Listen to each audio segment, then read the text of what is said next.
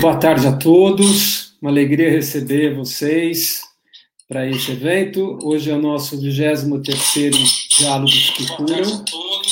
É uma alegria, a gente vai receber aqui o Adriano. Então, a BMPP é um, é um programa que a gente tem da Associação Brasileira de Medicina Personalizada e de Precisão, para a gente apoiar a ciência, divulgar cientistas, especialistas e conhecedores de áreas específicas, para que a gente possa aprender cada vez mais sobre o que a ciência está nos trazendo, que a gente possa fazer escolhas mais eficazes e que a gente tenha maior resistência a enfrentar os desafios. A curadoria sempre buscando informações que tragam conhecimentos para apoiar a saúde mental, a imunidade e a resiliência. E hoje eu tenho uma grande satisfação de convidar o Adriano Barbosa. O, o Adriano tem um currículo imenso, vou colocar picado aqui. O Adriano é um brasileiro pernambucano, eu acho que depois ele vai contar para a gente. É um biólogo computacional, um bioinformata.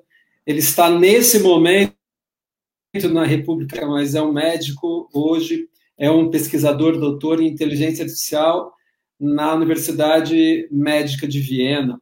Ele tem ele tem um doutorado em bioinformática pelo European Molecular Biology Laboratory em Heidelberg, onde ele fez um sanduíche, ele vai depois contar o pós-doutorado em Biologia de Sistemas, com ênfase em doenças neurodegenerativas. No Brasil, ele já trabalhou com vários projetos com genoma.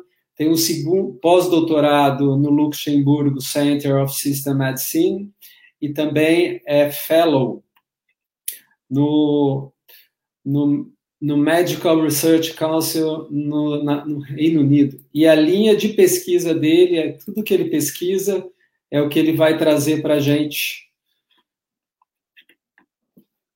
mineração de textos biomédicos, bioinformática translacional e aprendizado de máquina para previsão de diagnósticos é, em saúde baseado em dados. Então, Adriano, como vou aprender um monte aqui com vocês, um monte de pessoas, e nesse vídeo vai ficar. Bem-vindo, um orgulho para nós você aqui, Adriano. Rubens, muitíssimo obrigado pela oportunidade né, de ter essa conversa com você hoje. Né? Para mim, na verdade, é um prazer imenso participar de um evento da MBPP, porque nós nos conhecemos no congresso né, de, de network lá em Montevideo, no Uruguai, e aí imediatamente nós identificamos as nossas afinidades né, na área de medicina de precisão e personalizada. Né? É um prazer imenso poder participar do evento com você e dessa palestra para a gente falar um pouco sobre essa trajetória e sobre como que a medicina personalizada vem, de certa forma, revolucionando né, a prática médica e todas as ferramentas que são uh, utilizadas atualmente né, uh, na área, né, e um pouco das coisas, né, das pesquisas e dos grupos que nós trabalhamos nos últimos anos aí, é, tanto na bioinformática, né, que é a minha, digamos assim, é, o meu carro-chefe, né, e aí depois a bioinformática entrando um pouco mais na integração de dados biológicos, na, na, no tratamento de dados médicos, né, de dados longitudinais de projetos em ciências biomédicas, e agora, finalmente, né, nos últimos anos e atualmente, trabalhando um pouco mais na parte de uh, inteligência artificial aplicada à medicina, diretamente aqui na Média. Muito obrigado pelo convite, Rubens. É uma alegria, uma honra, obrigado pelo teu tempo. Adriano, é, queria saber como que a dona Josefa e o seu Antônio, né, levaram o garoto lá em Pernambuco, entendi que você fez na Federal, Sim. você entrou em biologia. A primeira questão aqui, a gente sempre pede o lado humano do cientista, né? Como foi a Sem tua escolha profissional? Por que, que você foi para biologia? E depois conta do jeito que tem, você já tem uma trajetória internacional, né? Um cientista que está fora, fez o doutorado, depois não voltou. Conta para gente o pernambucano, da Josefa, seu Antônio. Dá um alô para tá a Josefa, seu Antônio. Tá certo, vou contar. Essa parte para mim, na verdade, é, é, é, muito especial, né? muito importante, porque, é, sem dúvida nenhuma, é, é, um desafio muito grande, né? Quando você vem é, de uma família extremamente comum, né? De trabalhadores, como qualquer bom brasileiro que acorda de manhã e, e, e vai sair para trabalhar é, e levar seu filho para a escola. Então, assim, a minha família foi uma família extremamente padrão, digamos assim, no Brasil, em termos de esforço pessoal para que você possa permitir que os seus filhos alcancem né, um objetivo que muitas vezes eles não alcançaram. Mas eu diria que eles não alcançaram porque esse, esse objetivo de se tornar um, um cientista internacional não era o objetivo deles, né? Eu acho que o objetivo, o objetivo deles era manter uma família unida, coesa, né? Manter uma família feliz, né? E educada, e, e, serem felizes. Então, esse era o objetivo deles, assim. Acho que eles nunca pensaram, quando eu tinha, sei lá, cinco anos de idade, estava ainda na escola primária, que um dia eu ia me tornar um cientista como eu me tornei hoje, né, do, do ponto de vista internacional. Mas eles sempre tiveram um objetivo muito claro, que era de tentar oferecer o melhor que eles poderiam oferecer para os filhos, né, que eu tenho um irmão mais novo que eu. Né? Então, assim, é, o Leandro, né, no caso. Então, a minha mãe era uma guerreira, né? meu pai também, sem dúvida nenhuma, né? mas eu, eu diria que o fato de, da minha família ter acreditado bastante na educação, né, que a educação é a chave para a mudança é, no futuro das pessoas, sem dúvida nenhuma foi um, um, um, esforço maior da minha mãe, porque ela teve que, tipo, argumentar, e muito com meu pai, né, na época, que valeria a pena né, investir na educação dos filhos para que eles pudessem se tornar algo que os pais, né, nenhum dos dois se tornaram enquanto eles estavam né, estudando, enfim. Mas, então, minha mãe foi uma guerreira, sem dúvida nenhuma. Né? Ela, eu lembro que, quando eu estava na quarta série ainda, eu estava estudando num turno diferente do meu irmão.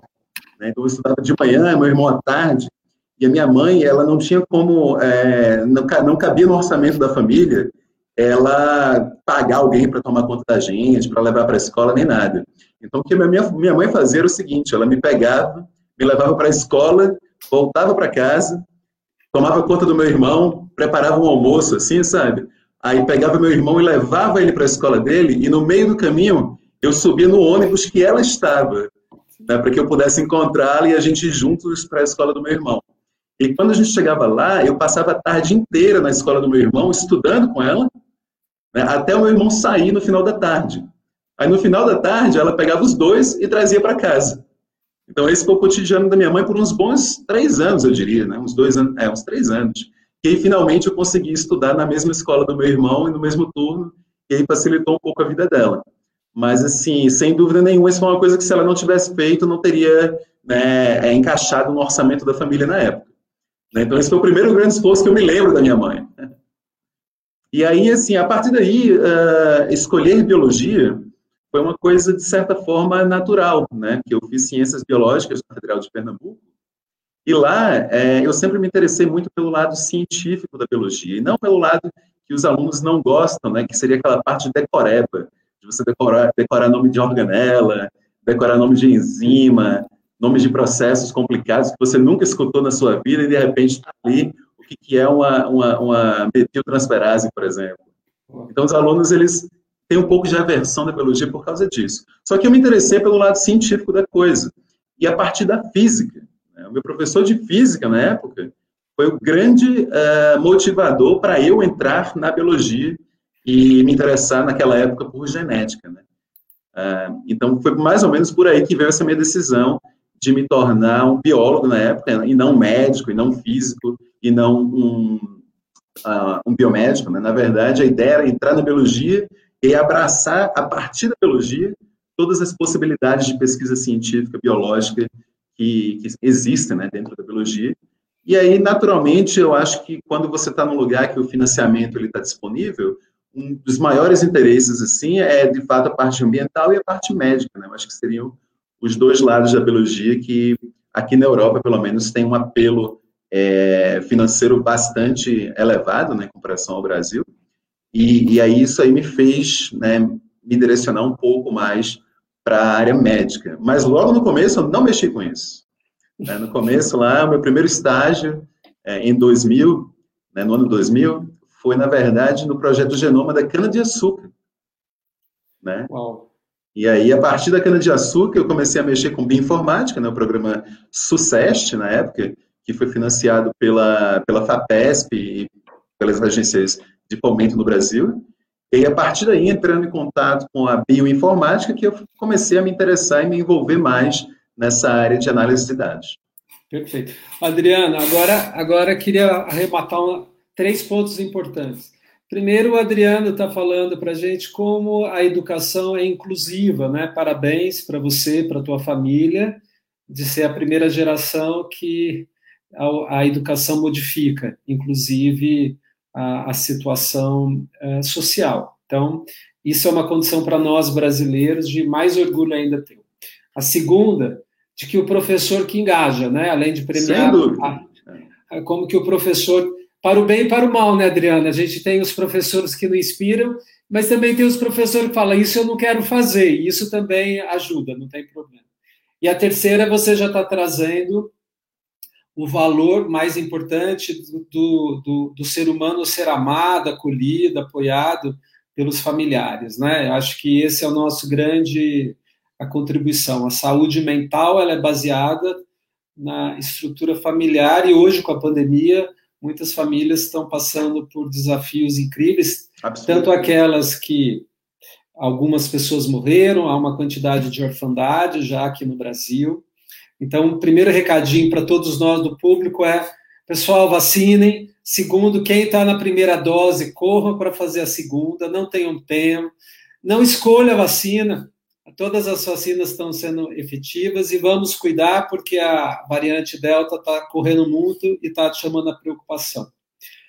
E aí, agora uma pergunta já para você. Você falou de bioinformata e bioestatística. Isso. É, então, acho que é bom você definir, porque o público aqui vai precisar entender um pouquinho de um jeito simples o que, é um bio, o bio, a bioestatística e o que, é a bioinformática. Por que, que ela é importante para a saúde, né? Com certeza, sem dúvida, né? É, tanto é que quando, quando você entra no curso de bacharelado em ciências biológicas, a bioestatística ela é ensinada no primeiro semestre.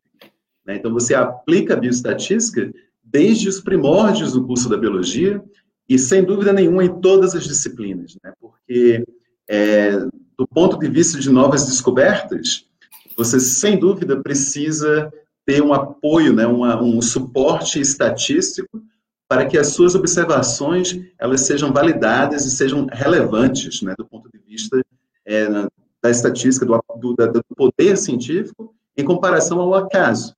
Né? Então, assim, para definir para quem não é da área, para quem não, não é familiar com essa área uh, quantitativa, é, a gente a gente está acostumado a ouvir falar em média, né, ou percentagem. Então esses são os primórdios assim dos conceitos estatísticos que geralmente a gente aprende na área financeira, né, dentro da na, na escola, na matemática financeira.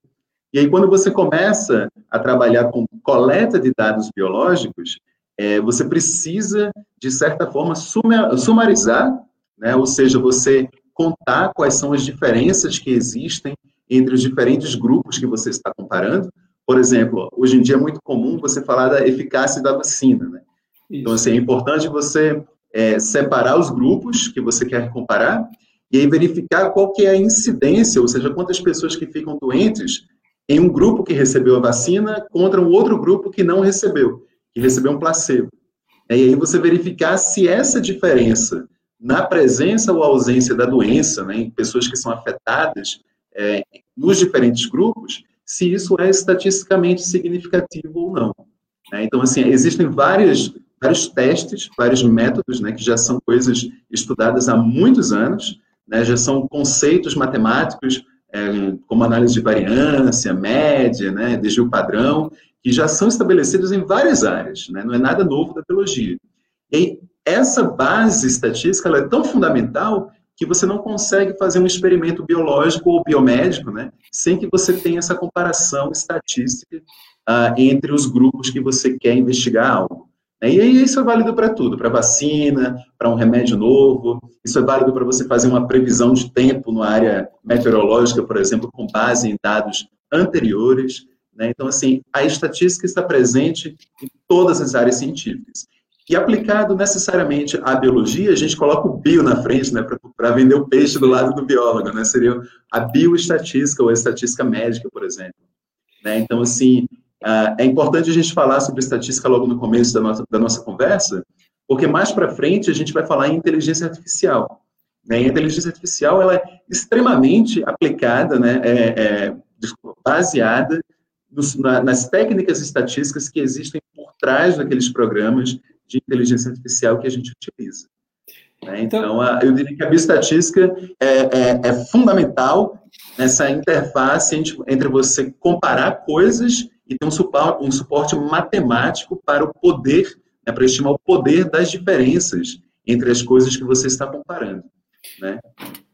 Então, de uma maneira bem superficial, assim, bem por cima. Não, foi ótimo. Já está ótimo. Então, primeiro, pessoal, é, todos nós, é importante a gente saber que um manuscrito científico, o que é ciência, Não. ela, na realidade, são informações matemáticas que tem que passar por prova e que valida o conhecimento científico. Não. Então, todos nós que trabalhamos ou pesquisamos e publicamos, a ciência o maior crivo é a matemática da estatística. Ou tem teste que valida ou não. Então, uma vacina é validada, como bem disse o Adriano, nos testes de ensaio clínicos é comparado aquilo que tem maior relevância e são isso que, por exemplo, que determina quais são os intervalos entre uma vacina e outra, porque vários, várias modificações foram feitas, desenhos, e quem dá mais é, é, mais representatividade no intervalo de tempo, que vai dar mais imunidade, é aquele intervalo de tempo. Então, a Coronavac é uma, a, a AstraZeneca é outra, a Janssen não tem, e a Pfizer e Moderna são outras. Isso, então, isso... É... E, a, e, a, e a bioinformática? Como que, que, que é o bioinformática? A bioinformática, né? Bioinformática, isso aí eu poderia conversar com você por três semanas aqui no StreamYard e não seria suficiente, mas eu vou tentar resumir algumas partes apenas. A bioinformática, né, ela vem dessa união, né, de você trazer a parte das ciências da computação de um lado, a parte da estatística e matemática de outro, e a biologia, né, como um terceiro componente. Então, você, é, você utiliza sistemas computacionais para analisar dados biológicos que, de outra maneira, seria impossível do ser humano ou de um grupo de seres humanos trabalhar individualmente naquele problema. Né? Ou esse problema seria trabalhado por, por, um tempo muito longo, muito extenso, e aí com o advento dos computadores né, de segunda e terceira geração, esses, é, essas aplicações biológicas, esses dados biológicos, podem ser analisados de uma maneira muito mais eficiente através de programas computacionais. E aí, mais uma vez, entra a estatística. Né? Vamos supor que você esteja trabalhando com um software que faz a predição de estruturas tridimensionais de proteínas, por exemplo. Então, você tem que saber estatisticamente qual que é a probabilidade de um determinado átomo se encontrar corretamente em um espaço tridimensional. Então, assim, trazendo para um exemplo mais simples, talvez, é, é, seria como que você pode fazer predições de dados biológicos que tem um apoio estatístico matemático utilizando um software computacional. Né? Então, a, a, a, bioinformática, ela congrega essas três áreas, a matemática, as ciências da computação, informática, e a biologia, por outro lado. Perfeito. E você utilizou a primeira vez bioestatística e, e software em biologia na, nos seus projetos de genoma? Quando foi que você utilizou os ah, tá. primeiros tá. conhecimentos? Essa é uma boa pergunta. Isso logo no começo da minha trajetória científica, né? Uh, isso foi em 2000, né? No ano 2000, uh, quando eu consegui uma bolsa de financiamento da agência local em Pernambuco, né, a FACEP. Era uma bolsa de desenvolvimento científico e tecnológico regional, que seria equivalente ao PIBIC, né, do, do CNPq, okay. Programa de uh, Iniciação Científica. E aí, o nosso uh, objetivo naquela época era fazer alinhamento de sequências de DNA para exatamente estudar essa questão do genoma da cana-de-açúcar, que eu mencionei anteriormente. Né?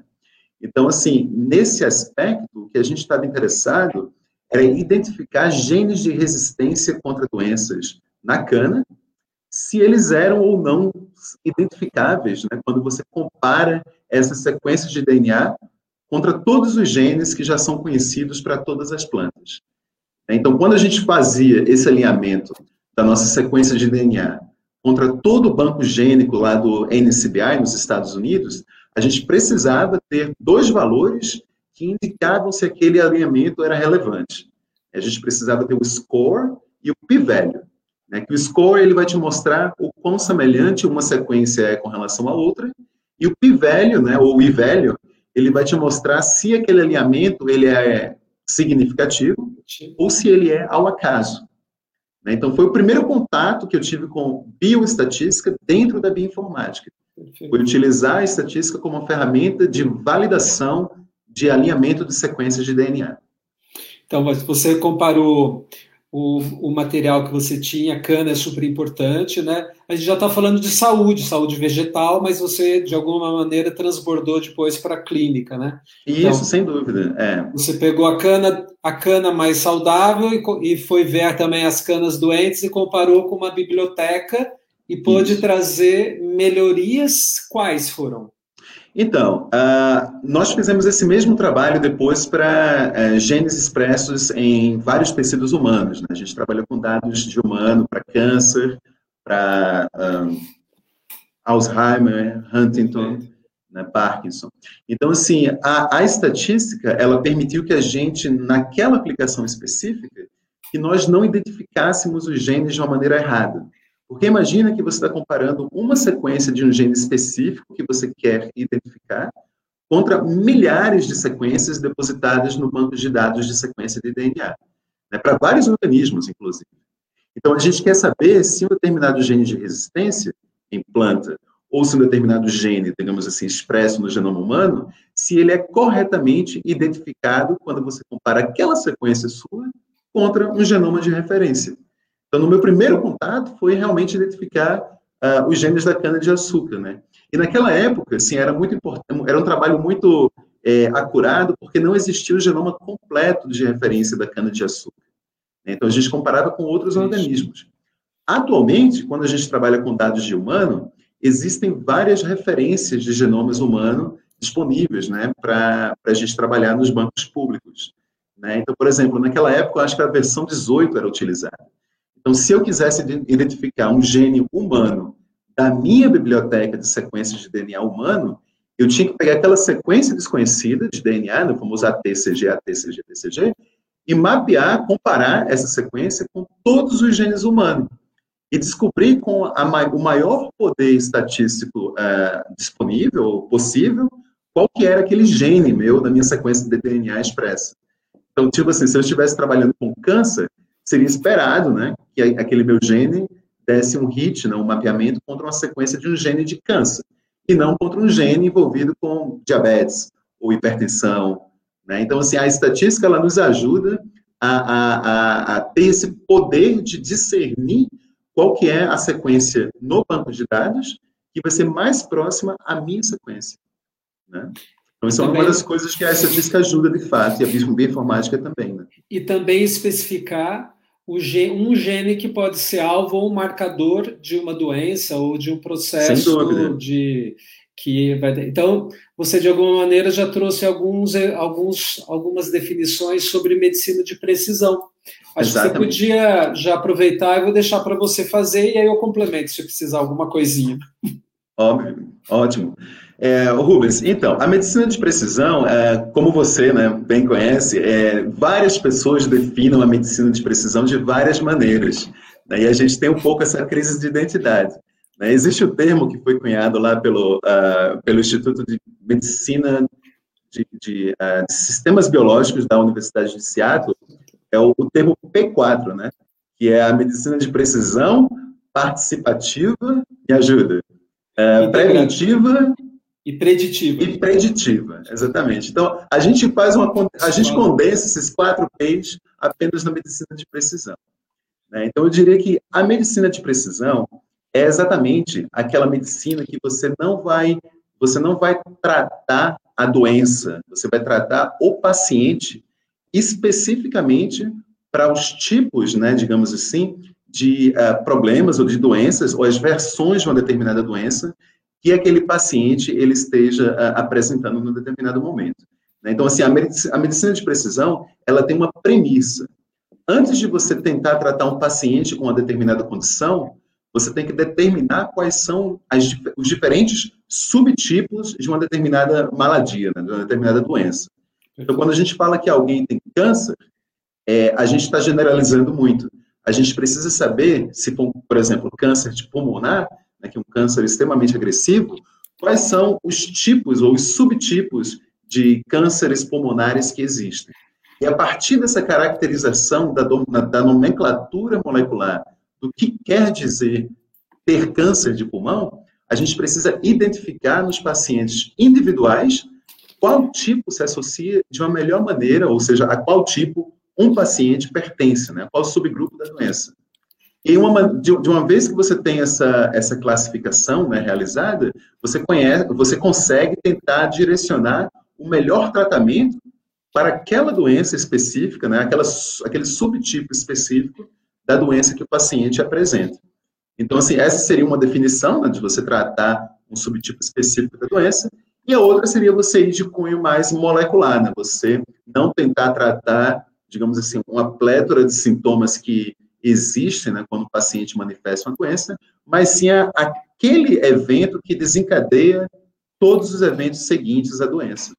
Então, você tenta realmente descobrir qual que é a via metabólica, ou qual que é o processo metabólico celular ou fisiológico que esteja é, gerando aquela primeira, digamos assim, aquele, aquele desencadeamento dos outros eventos da doença.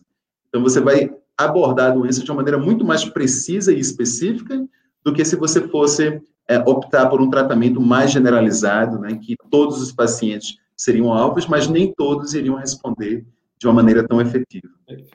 Então, o Adriano está trazendo essas importantes informações, eu tentei pôr aqui rapidinho, mas é isso, os impactos dos valores dos números estatísticos e o, a comparação que são feitas por softwares de, dos genomas ou de vias moleculares tem trazido o que a gente conhece como medicina de precisão. Então, eu consigo fazer um diagnóstico é, para uma análise de sangue ou de material antes da pessoa ter uma doença, ou indicar que aquela pessoa pode ter predisposição, no caso de câncer, ou uma susceptibilidade, depende da, da condição, e e também as, ajudar tanto no diagnóstico, ou melhor diagnóstico, casar diagnóstico, ele vai trazer isso daqui para frente, e começar a fazer também diagnósticos mais precisos que aquilo que o olho humano às vezes deixa passar por inteligência de máquina e a inteligência artificial. Então, a medicina de precisão, hoje, cada vez mais, a saúde conversa com a tecnologia, e, e o, você é, é, fera nisso, então acho que agora você podia definir o que é inteligência artificial. Hum. Pois é. é isso aí está extremamente casado com a medicina de precisão, é, Rubens, como você bem citou.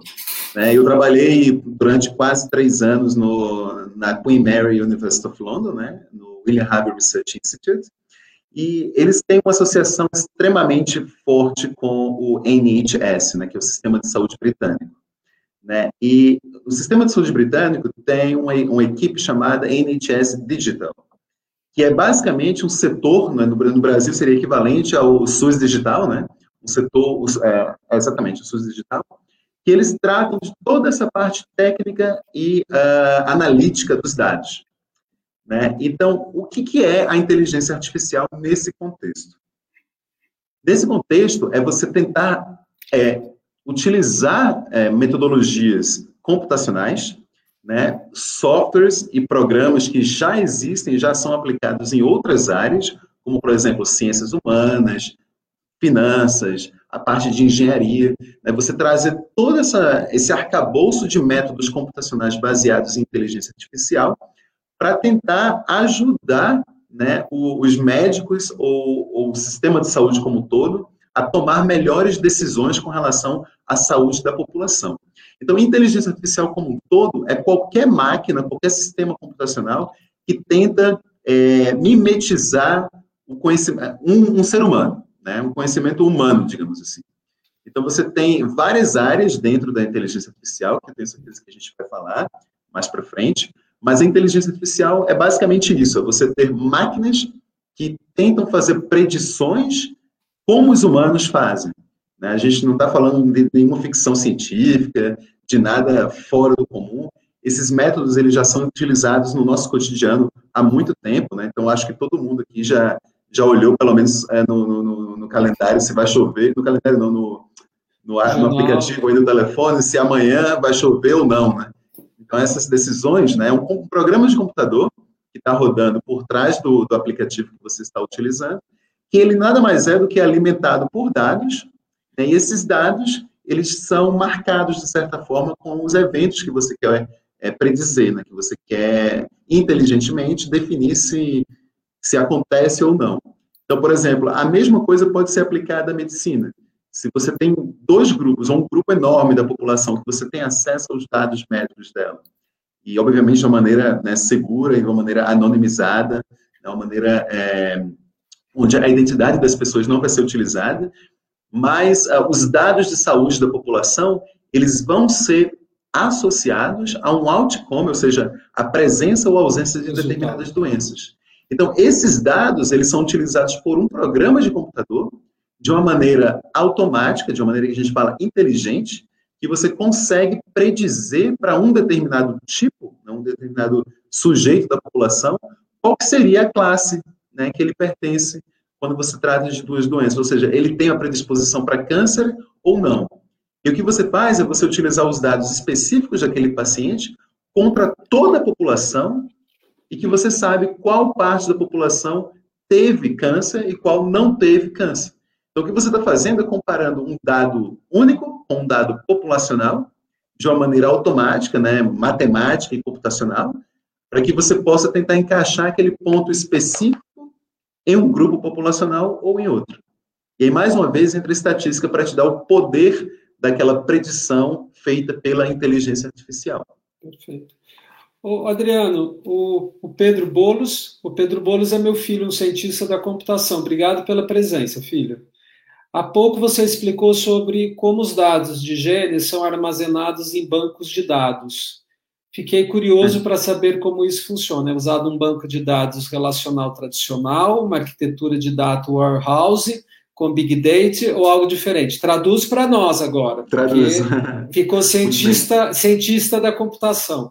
E tem um outro cientista da computação assistindo a gente, que é o Fábio Faria, da Unifesp. Bem-vindo, Fábio. Fábio. E aí agora Ok, sim. Ô Pedro, obrigado pela pergunta. Realmente isso é muito relevante, né, do ponto de vista técnico. Existem vários, é, várias metodologias que podem ser utilizadas para armazenar e também para perguntar no banco de dados informações sobre um determinado gene. Eu vou te dar alguns exemplos né, ao longo da trajetória da bioinformática. É, existem, é, existiam, na verdade, logo no início, três repositórios principais de informação sobre os genes, não só os humanos, mas os genes de todos os organismos estudados do ponto de vista econômico ou de saúde, um microorganismo, etc.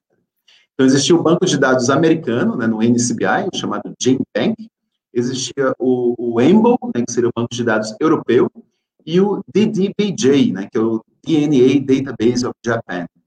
Então, assim, a ideia é que toda vez que alguém publicasse um, um artigo científico contendo informação de um gene, esse gene deveria necessariamente estar depositado em um dos três bancos de dados. E aí, em algum em determinado momento da história, esses três bancos começaram a trocar informações entre si, ou seja, a serem sincronizados.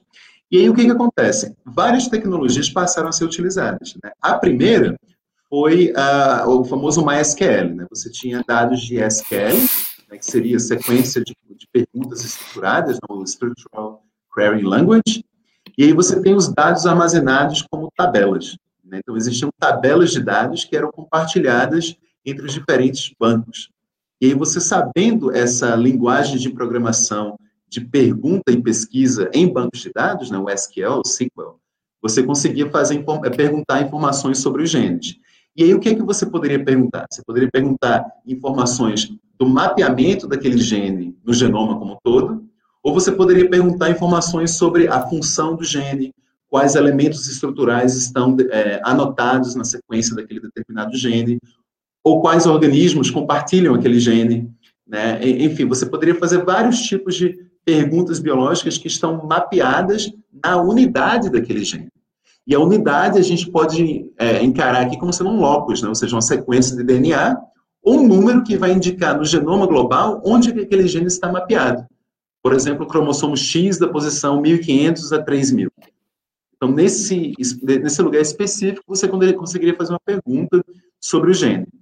A tecnologia evoluiu, né, e você passou a utilizar agora bancos de dados gráficos, né, ou seja, é, sistemas baseados em RDF, né, que é uma outra tecnologia para você ah, perguntar informações nos bancos de dados de uma maneira descentralizada, e você consegue utilizar outros tipos de programa de, de é, linguagens de programação para acesso a bancos de dados, mas os bancos não precisam estar é, localizados no mesmo servidor. Você pode é, obter uma, uma parte da resposta que você está interessado em um servidor no Japão, uma outra parte nos Estados Unidos e uma outra parte no Brasil, por exemplo, de uma maneira descentralizada, utilizando esses bancos de dados gráficos baseados em RDF e, e Sparkle, né, que seria a sequência, a tecnologia utilizada para fazer query nessas, nesses bancos. E, finalmente, né, os, é, os NoSQLDB, por exemplo, MongoDB é algo muito utilizado atualmente na, na bioinformática para armazenar Big Data, né, e, e, e para que você possa acessar as informações depositadas nesses bancos de uma maneira rápida. Você trouxe uma, foi ele ele tem ele complementou de que ele estava perguntando porque gostaria de saber como os dados são armazenados para depois serem usados na parte da informática em algoritmos de inteligência artificial. Você trouxe embutido duas questões é, para nós leigos, né, nesse sentido, de onde vocês. Primeiro, quem já viu, né, eu acho que montar a estrutura para inteligência artificial precisa de coisas robustas, né? A, a energia elétrica é uma, a capacidade, a, a, as nuvens é, são de outra, mas tem uma questão também de que o Pedro está perguntando, que é a ética desses dados, né? Extremamente importante. Você pode trazer algumas, algumas questões e quem tiver aí do, do público que está atento a essas questões pode postar que a gente aumenta o debate aqui. Perfeito. Acho que eu tô... Ah, ótimo. Ótimo. É, muito bem. A questão ética realmente é extremamente importante, né? Porque são dados personalizados, né? No Brasil, há pouco tempo, a gente teve a implementação da Lei Geral de Proteção de Dados, e isso na Europa é um, é um, é um dever. Né? A gente tem o GDPR, né, que é General Data Protection eh, Regulation. Então, sempre que a gente precisa trabalhar com dados é, de pacientes, a gente tem que ter certeza que os dados não podem ser identificados a um indivíduo. Né? Sempre que é, trata-se de um dado pessoal, e genoma é um dado pessoal, né? você conseguiria, de certa forma, utilizando marcadores específicos, chegar na individualidade da pessoa. Então, você tem que ter esse poder robusto para que você não é, identifique é, os dados que você está né, é, tá utilizando ao nível pessoal. Ah, e aí, uma vez que você tem essa compliance, ou seja, essa esse compromisso né, com a GDPR, ou a, ou a Lei Geral de Proteção de Dados no Brasil, é, você consegue trabalhar, né, de uma certa forma, dentro desse framework de proteção de dados. No Reino Unido, existe o Data Protection Act, que é compatível à GDPR aqui na Europa, e, e sem dúvida nenhuma, os dados eles precisam estar localizados dentro do espaço na qual a legislação é vigente, e você tem que garantir para aquele, é, aquela pessoa, né, aquela, aquele cliente que você coleta os dados dele, que esses dados não serão processados fora do espaço onde você tem o arcabouço legal. Né? Então, isso aí é extremamente importante. Mais importante que isso é você ter a contribuição de pacientes, ou seja, uh, pessoas que queiram ajudar a ciência e doam o seu, né, vamos supor, a sua informação genética, né, de uma maneira anônima, para que a gente possa fazer essas análises de inteligência artificial. E se essa pessoa, em algum momento, decidir não né, querer mais que os seus dados estejam é, depositados numa base de dados, que elas tenham o poder de conversar com os pesquisadores e de solicitar de uma maneira mais fácil e mais direta possível que esses dados sejam removidos da base de dados. E isso é uma coisa cotidiana no Reino Unido. Né? Eu trabalhei com o UK Biobank e a todo mês a gente recebia uma lista de uh, identificadores anônimos que eram, na verdade, pacientes que solicitaram, né? pacientes não, né? participantes, no caso, que solicitaram seus dados serem excluídos, simplesmente porque eles não estavam mais interessados em fazer parte do projeto ou por qualquer motivo pessoal. E para nós cientistas, é, é, é, não é uma coisa que a gente, de certa, de jeito nenhum, pergunta né, o porquê que a pessoa quer tirar os dados dela. A partir do momento que o, que o participante decide não participar do estudo, a gente deleta os dados e as cópias desses dados que estão presentes em outros servidores. Né? Então, eu diria que essa é, uma, essa é uma coisa fundamental, você ter certeza que o seu projeto ele está cobertado pelo arcabouço é, legal, baseado na GDPR, para que você possa trabalhar esses dados de uma maneira científica, da maneira mais eficiente possível. Perfeito. E Adriano, você está trazendo para a gente o caminho do biólogo, que foi encontrando cada vez mais nas, na matemática e estatística, o encontro com softwares e foi fazendo a integração, e foi cada vez mais adquirindo as possibilidades de processar informações, que seriam os bancos de dados, que seria o gabarito daquilo que a gente deveria ser o ideal, entre aspas, né, na saúde, é uma outra discussão, mas a gente não vai entrar aqui, e depois comparar com as suas amostras e trazendo uma medicina, a inteligência artificial na saúde.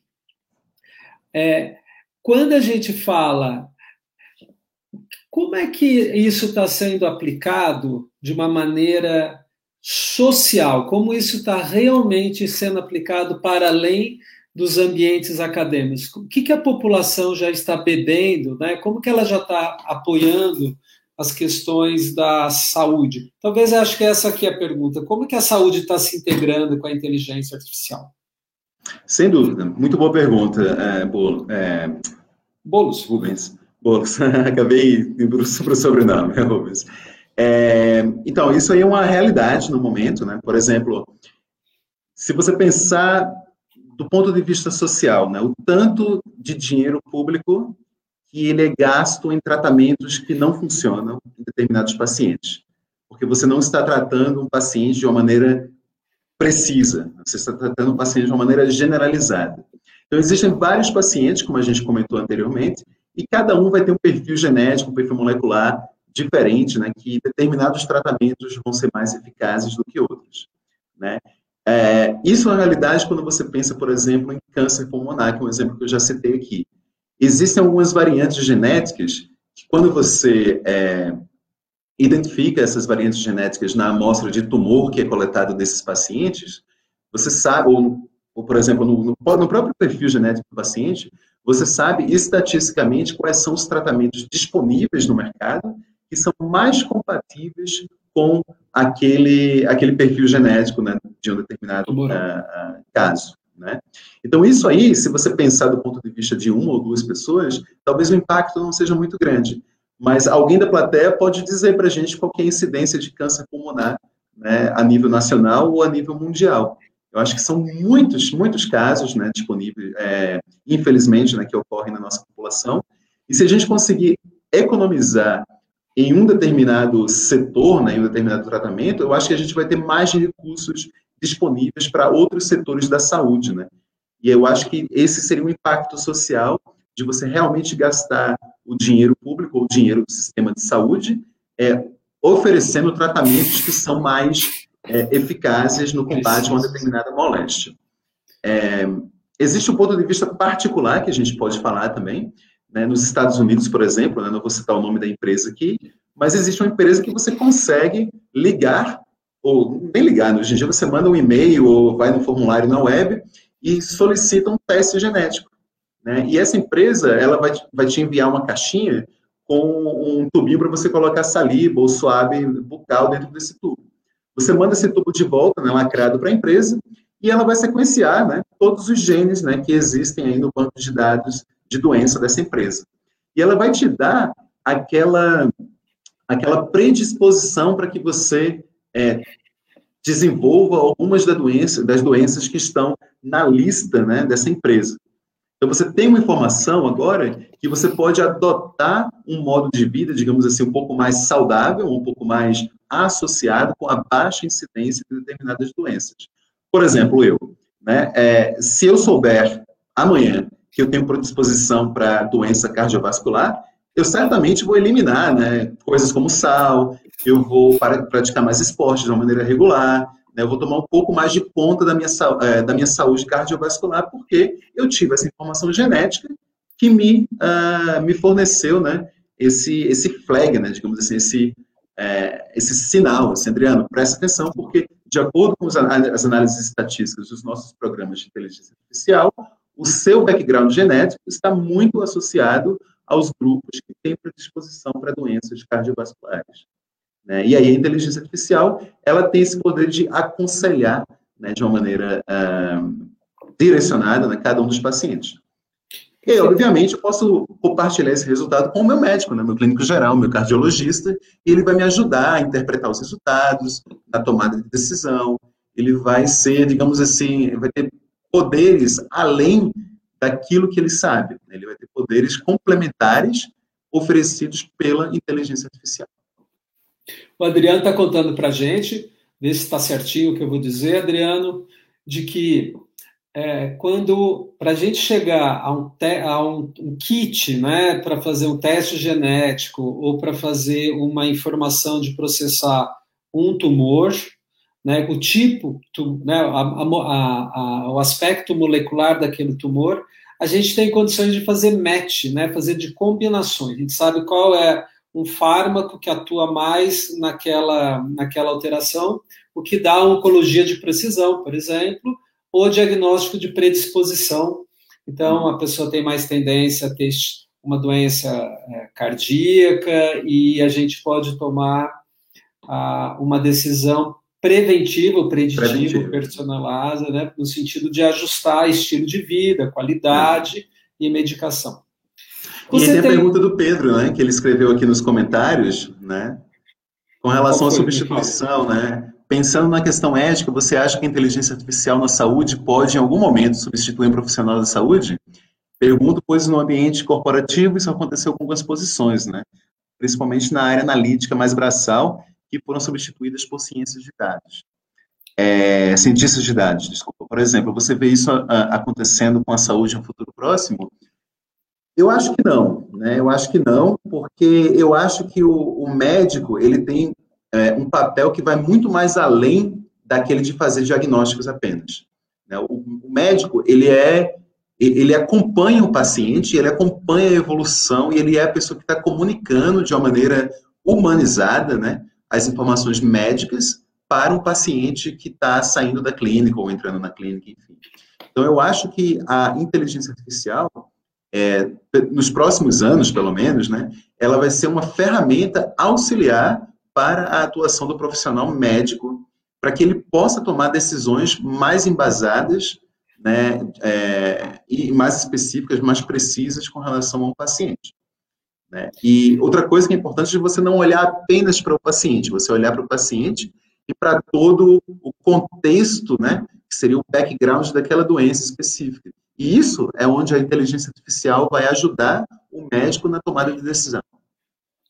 Perfeito. Eu também acho isso. Uh, existe um grande medo da, nessa pergunta de que a, a, às vezes as pessoas confundem um pouco a, a, inteligência artificial com o robô, né? Que acho que você isso, já trouxe isso. isso a inteligência artificial ela traz uma curadoria mais rápida dentro das informações que estão disponíveis na área médica, na área da oncologia.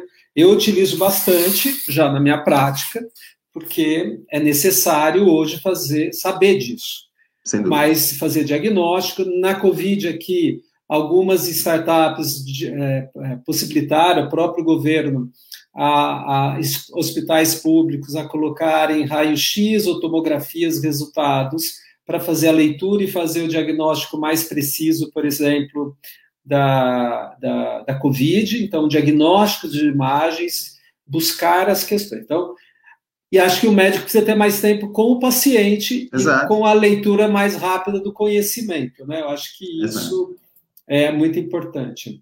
E outra coisa, a gente tem que pensar que o médico é quem viabiliza, na verdade, a existência da inteligência artificial, né? Porque o sistema computacional ele vai aprender através das experiências que a comunidade médica acumulou ao longo dos anos, né? E ele vai permitir que isso seja utilizado de uma maneira mais globalizada por outros médicos, né? Não apenas aqueles que estão num nicho específico que tem acesso à informação. Perfeito. O Fábio, então bem-vindo, Fábio. Fábio é um Fábio. cientista que, não sei se você conhece, o Fábio, prazer. Prazer. Ele, é, é, a gente se encontrou também dentro de um grupo da BioLight FAPESP, que faz a conexão com algumas universidades da Alemanha, da qual você conhece bastante. Ele produziu junto, né? Ele é um autor de livro, mas ele fez essa pergunta e aí depois acho que valia a pena a questão da ética é extremamente importante para o domínio médico. Outra questão é o viés dos dados nas coleções de dados utilizados em nossas pesquisas. Um problema comum que estamos enfrentando está relacionado com dados disponibilizados por hospitais, grupos privados, o Albert Einstein, Fleury e qualquer um desses, que muitas vezes não contam com dados de pacientes atendidos no SUS. Poderia comentar sobre o cuidado que precisamos ter no uso de dados que talvez não reflita o evento real? O, o Fábio está dizendo que existe um perfil populacional atendido em hospitais públicos e privados que talvez não digam a realidade, e eu também acho isso uma importante pergunta. Obrigado pela pergunta, Fábio. E depois posto o seu livro e apresente para o pro, pro Adriano. Acho que o teu grupo, aproveita, nós estamos aqui Obrigado, sempre Fábio. fazendo conexões. Uhum. Obrigado, Fábio. É, na verdade, isso é extremamente relevante. Né? A, é, quanto mais dados compartilhados, melhor. Né? Isso aí é uma coisa, uma resposta bem direta. Inclusive, é, nos Estados Unidos, se você é pesquisador médico e está aplicando para um determinado financiamento governamental, você precisa assinar dois documentos. O primeiro é o, o Data Management Plan, é o plano de gerenciamento de dados, e o segundo é o compromisso que você vai tornar aqueles dados públicos a partir de um determinado é, momento, né, de uma maneira anonimizada, né, de uma maneira é, segura, digamos assim. Mas que outros cientistas né, comprometidos, que também assinem o termo de compromisso de tratar aqueles dados de uma maneira ética, possam ter acesso àquelas informações e integrar aquelas informações nos seus sistemas é, de inteligência artificial, né, nos seus data warehouse. Então, isso é extremamente relevante é, isso aí é um manifesto, na verdade, que é assinado é, por vários países, né, que você possa criar esse ambiente de compartilhamento de informações. Eu trabalhei num projeto extremamente interessante aqui no nível europeu, né, eu fui coordenador é, on behalf né, de, um, de um grupo de trabalho que analisava dados de múltiplos países. Né, e esses dados, muitas vezes, eles eram coletados em caráter pré-competitivos é, por empresas farmacêuticas mais diversas. Né? Então, eu posso listar pelo menos umas seis grandes é, indústrias farmacêuticas que a gente já certamente tomou um remédio delas em algum momento da vida, né, e aí eles tinham esse contrato né, entre si de compartilhamento de informações pré-clínicas, né, é, desculpa, pré-competitivas. Né, então, isso é importante para você saber, por exemplo, um tratamento que eu estou desenvolvendo com a população na Bélgica, será que ele vai funcionar com a população na Escandinávia? Com a população no sul da França? Ou no sul da Inglaterra? Né? Essas populações elas têm composições étnicas relativamente diferentes e modos de vida também diferentes. Né? Então, pode ser que se eu, uh, se eu estratificar né, a minha análise a um grupo populacional específico, seja ele étnico ou econômico ou social, eu vou estar perdendo informações que vai me vai fazer com que o meu sistema de, de inteligência artificial seja mais eficaz. Né? Então, assim, é extremamente importante esses hospitais né, privados, é, eles compartilharem dados entre si, mas também que eles possam oferecer dados anonimizados aos pesquisadores de iniciativa pública também. Né? Por exemplo, os dados do SUS são riquíssimos, né? isso a gente não tem dúvida nenhuma, e eles devem ser compartilhados de uma maneira, de uma maneira ética é, de uma maneira segura com os dados dos grupos privados é, também. Perfeito. Importante essa pergunta do Fábio e a tua é. resposta perfeita. Eu acho que tem uma no Brasil, a gente, não sei se você sabe, Adriano, existe o projeto Genome exatamente para fazer um banco de dados genômico maior. é, não, porque a gente sempre copia, como você disse, o hemisfério norte e a composição genética nossa é bastante distinta. Isso. E a primeira informação que saiu do projeto Genoma é que todos nós somos a, o nosso cromossomo Y é ligado a brancos e que a gente acredita que tem um genocídio de todos aqueles negros índios uh, que foram miscigenados, porque no cromossomo uh, mitocondrial, né, na parte do DNA mitocondrial, se achou basicamente a miscelânea, mas não na parte genética. A segunda, que acho que o, o, o Fábio trouxe, a gente também tem um grupo que está fazendo a farmacogenética brasileira para trazer essas questões de metabolização de fármacos e saber. Então, a gente teve um simpósio recente, só para trazer para o público. É, muitos quase todos os remédios, fármacos, nem sempre eles atuam de uma maneira direta. Ele precisa passar por uh, lugares do nosso corpo, na nossa célula, para ele se tornar ativo. E se a gente tem algumas mutações, alterações, lá eles não funcionam. O tamoxifeno, por exemplo, que é para câncer de mama, 10% da população brasileira não funciona, hoje a gente já sabe. Então, tudo isso, o, o Adriano está falando que a inteligência artificial vai começar a mapear mais fácil e baratear custos, se Deus quiser. Mas primeiro a gente precisa conhecer um pouco mais de genoma e epigenoma populacional, né? Isso. Fazendo um paralelo com o que você falou, uh, Rubens, é o seguinte: no Reino Unido, onde eu trabalhei nos últimos três anos, a gente teve o projeto do, do 1000 Genomes, né? que virou 10,000 genomes e agora está indo para 5 milhões de genomas. Né? E aí a ideia é você, na, nas, nos, nos, países que compõem o Reino Unido, né, Irlanda do Norte, Wales, País de Gales, né, Escócia e Inglaterra, que você tenha a maior amostragem possível de todas as regiões do Reino Unido né, de dados que vêm do NHS. E aí você é, sabe-se, né, que regiões diferentes do Reino Unido elas têm composições étnicas diferentes também. No sul de Londres existe muita gente que veio da, da do sul da Ásia, né? muita gente que veio da África originalmente, muita gente que veio de outras populações é, e se miscigenaram, né, como no Brasil, é, ou não, né, em alguns lugares eles se mantiveram né, entre é, a sua comunidade, e, e, essa miscigenação que a gente experimenta no Brasil, de certa forma, existe em alguns lugares da Inglaterra também. Né? E aí, por isso que é a relevância de você ter uma amostragem é, mais diferente, mais, é, digamos assim, equivalente possível né, aquela que compõe a população do local que você está interessado. Perfeito. Queria colocar para a gente, só para a gente finalizar esse pacote, a gente tem bastante, queria ainda fazer algumas perguntas. Uhum. É, a, o Fábio postou para a gente, ele escreveu esse livro, Adriano, de é, ciência de dados e inteligência artificial na área da saúde. Espero que você receba uma amostra do Fábio para você, tá? Para você depois contar para a gente. Fábio, bem-vindo também você aqui. Obrigado, Fábio. E a, e a, a Ivone Boulos é uma tia querida minha.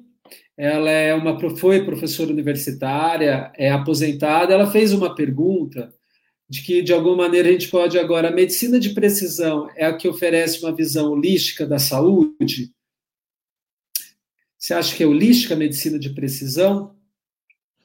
Ela, a busca da cura seria atrapalhar o paciente globalmente? Você acha que a medicina de precisão faz isso, Adriano? Te coloquei aí, né? Eu, eh, com relação à primeira pergunta, eu não acho. Eu não acho. Eu acho que a medicina de precisão ela não busca trabalhar no paciente de uma maneira holística, não. Eu acho que ela busca trabalhar de uma maneira mais é, direcionada a um determinado componente é, que esteja participando, digamos assim, dos processos metabólicos envolvidos numa determinada doença. Eu acho que é extremamente relevante né, o tratamento holístico, mas é um approach diferente àquele é, né, escolhido, ou digamos, aquele trabalhado pela medicina de precisão. Perfeito. A cura, eu acho que a gente trabalhar nas quatro, Tia Ivone, a predição, a personalidade, a história da pessoa, o estilo de vida, o que ela faz, né? Tem que trazer a genética e a epigenética, né? As escolhas que aquela pessoa faz. Uhum. E falando em escolha, então, tem uma questão que eu acho que é importante que acho que você citou rapidinho, mas não falou o nome, que é o que é aprendizado de massa, o que é machine learning, né? Isso, isso é um termo que é, ele é muito, ele é muito dúbio, na verdade, de fato, é duvidoso, né? É, a, a machine learning é um componente que está inserido dentro da inteligência artificial. Né? Então, a gente fala de machine learning como sendo um, um, uma técnica que o componente computacional aprende por exemplos. Né? Você precisa, de certa forma, oferecer uma tabela de dados ou os exemplos daquele evento que você quer que o sistema computacional aprenda, e aí, de acordo com aqueles exemplos, é, essa, essa máquina né, ela vai poder tomar a decisão né, com base no que você uh, ofereceu. Por outro lado, existe aquele aprendizado não supervisionado, que você simplesmente entrega os dados inteiramente para um sistema computacional e esse sistema computacional vai tentar encontrar padrões né, dentro do conjunto de dados que você entregou para ele. Por exemplo, digamos que a gente tem uma série de pacientes que sofreram é, reações adversas com relação a um determinado remédio que a pessoa tomou, paracetamol, vamos supor. E você não consegue definir três grupos de pacientes quando você olha para aqueles dados individuais. E a gente está trabalhando com um conjunto de dados de mil pessoas. Tá? E o que acontece? A gente tem várias variáveis que foram coletadas para cada um daqueles pacientes. Vamos colocar aqui, por exemplo, 50 variáveis. Né? Peso, altura, BMI, né, que é o índice de massa corpórea, né? Uh, uma série de, de, de, de, de é, resultados clínicos, por exemplo. E aí você pega essas 50 variáveis para cada um dos mil pacientes e você entrega isso para um sistema computacional. Com base nesses dados, o sistema vai tentar encontrar subgrupos de pacientes que tiveram reações, digamos assim, similares e que eles são, de certa forma, similares de acordo com essas variáveis que você ofereceu para ele. Então, você está gerando um aprendizado com base no sistema computacional, numa máquina, né, um machine learning, de uma maneira que você não precisou ensinar para o computador quais são os padrões que ele precisa olhar. Né? Isso aí é o tipo não supervisionado. O tipo supervisionado é quando você, além de mostrar a tabela de dados com as características, você fala qual que é o grupo que cada paciente pertence. Né? E aí o sistema vai aprender a diferenciar novos pontos de dados que vão ser, é, vão ser apresentados naquele computador, né, programa de computador. Então, existem esses dois tipos de aprendizado dentro do aprendizado de máquina, né, do machine learning. O supervisionado e o não supervisionado. Existem outros tipos, né, que talvez sejam um pouco mais complicados de a gente trabalhar aqui, mas a divisão básica entre os tipos de aprendizados de máquina são essas, aqueles baseados em exemplo e aqueles baseados em encontro de padrões né, dentro do conjunto de dados que você ofereceu. Adriano, se você pudesse trazer, é, você tem tanta coisa para falar, mas vou tentar de, encurtar um pouquinho fazendo essa pergunta. Você fez é, um algoritmo é, para é, Alzheimer, para fazer diagnósticos mais é, precisos para Alzheimer. Conta de um jeito assim bem simples Quais foram os passos com que você trabalhou para as pessoas entenderem onde entrou a machine learning e a inteligência Isso. artificial e o impacto social já como uma, uma inteligência aplicável, né? a ciência Muito aplicada para o paciente, mas para o hospital ou para a comunidade. Bem? Então, é, eu posso dar um exemplo do trabalho que a gente desenvolveu com o pessoal da. É, da Brain Clinic, da Clínica Neurológica em Londres, né, no, associada ao, ao Royal, Royal, London Hospital, o Hospital Real de Londres. É, então, o, o, o, processo é o seguinte, é, a gente tem um sistema computacional, né, baseado em janelinha, né, um formulário web, onde o, o, neurologista, ele capta as informações do paciente quando ele entra na clínica, tá? E essas informações, elas são salvas no banco de dados em forma de tabela, né, um, Excel da vida, no nosso caso seria, foi um MySQL, né, e aí essas informações são convertidas do formulário em uma tabela, tá? E mais para frente, o médico observou que aquele paciente que ele tratou alguns anos atrás, ele de fato desenvolveu o, o mal de Alzheimer. Né? Então, de certa forma, a gente sabe que as variáveis que foram coletadas, elas estão associadas a um determinado é, outcome da doença, que seria a presença ou ausência de Alzheimer. Tá? Então, o que, que a gente tem? A gente tem uma coleção de dados com um milhão de pacientes, né, nos quais, desses um milhão de pacientes, você tem uma incidência de 5% aí, uh, de, de casos de Alzheimer. O que, que a gente faz? A gente pega esse subconjunto né, e a gente compara né, com um conjunto de pessoas que não tiveram a doença de Alzheimer. Ou seja, a gente tem duas tabelas enormes com as mesmas variáveis, só que em um grupo a gente tem incidência da doença e no outro não. Aí o que a gente faz é, a gente usa uma, uma linguagem de programação chamada Python, que é uma, linguagem de programação estruturada, que todo mundo pode acessar o site aí do Python e aprender a sintaxe dessa linguagem, tá? A gente baixa um programa é, computacional que permite que a gente escreva né, código em Python, e aí a gente tenta carregar duas estruturas de dados que contêm os dados daquela tabela. Tá? Então, a gente tem duas variáveis agora que contêm os dados da tabela. Uma com os dados da doença e uma com os dados de pacientes que não desenvolveram a doença. Tá?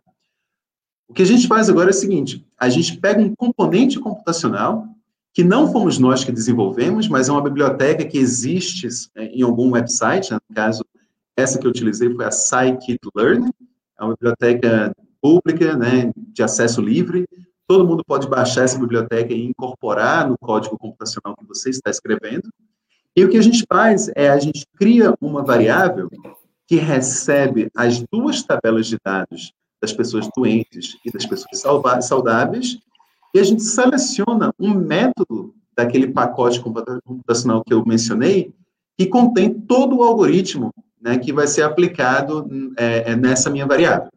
Tá? Aí eu tenho, depois de um certo tempo de processamento, né, isso vai depender da quantidade de dados que eu utilizei e do poder computacional que eu tenho na minha máquina. Né, então, depois dessa computação toda, eu tenho um modelo computacional, né, que é uma estrutura de dados também, que contém todas as informações que vão me ajudar a distinguir um novo ponto de dados como pertencente à tabela A ou à tabela B. Né? E agora a única coisa que eu preciso é ter uma interface que permita que os dados de um novo paciente do formulário, que eu mencionei no começo, seja comparado a essa estrutura de dados e que dê um retorno à minha interface de, de interação com o médico.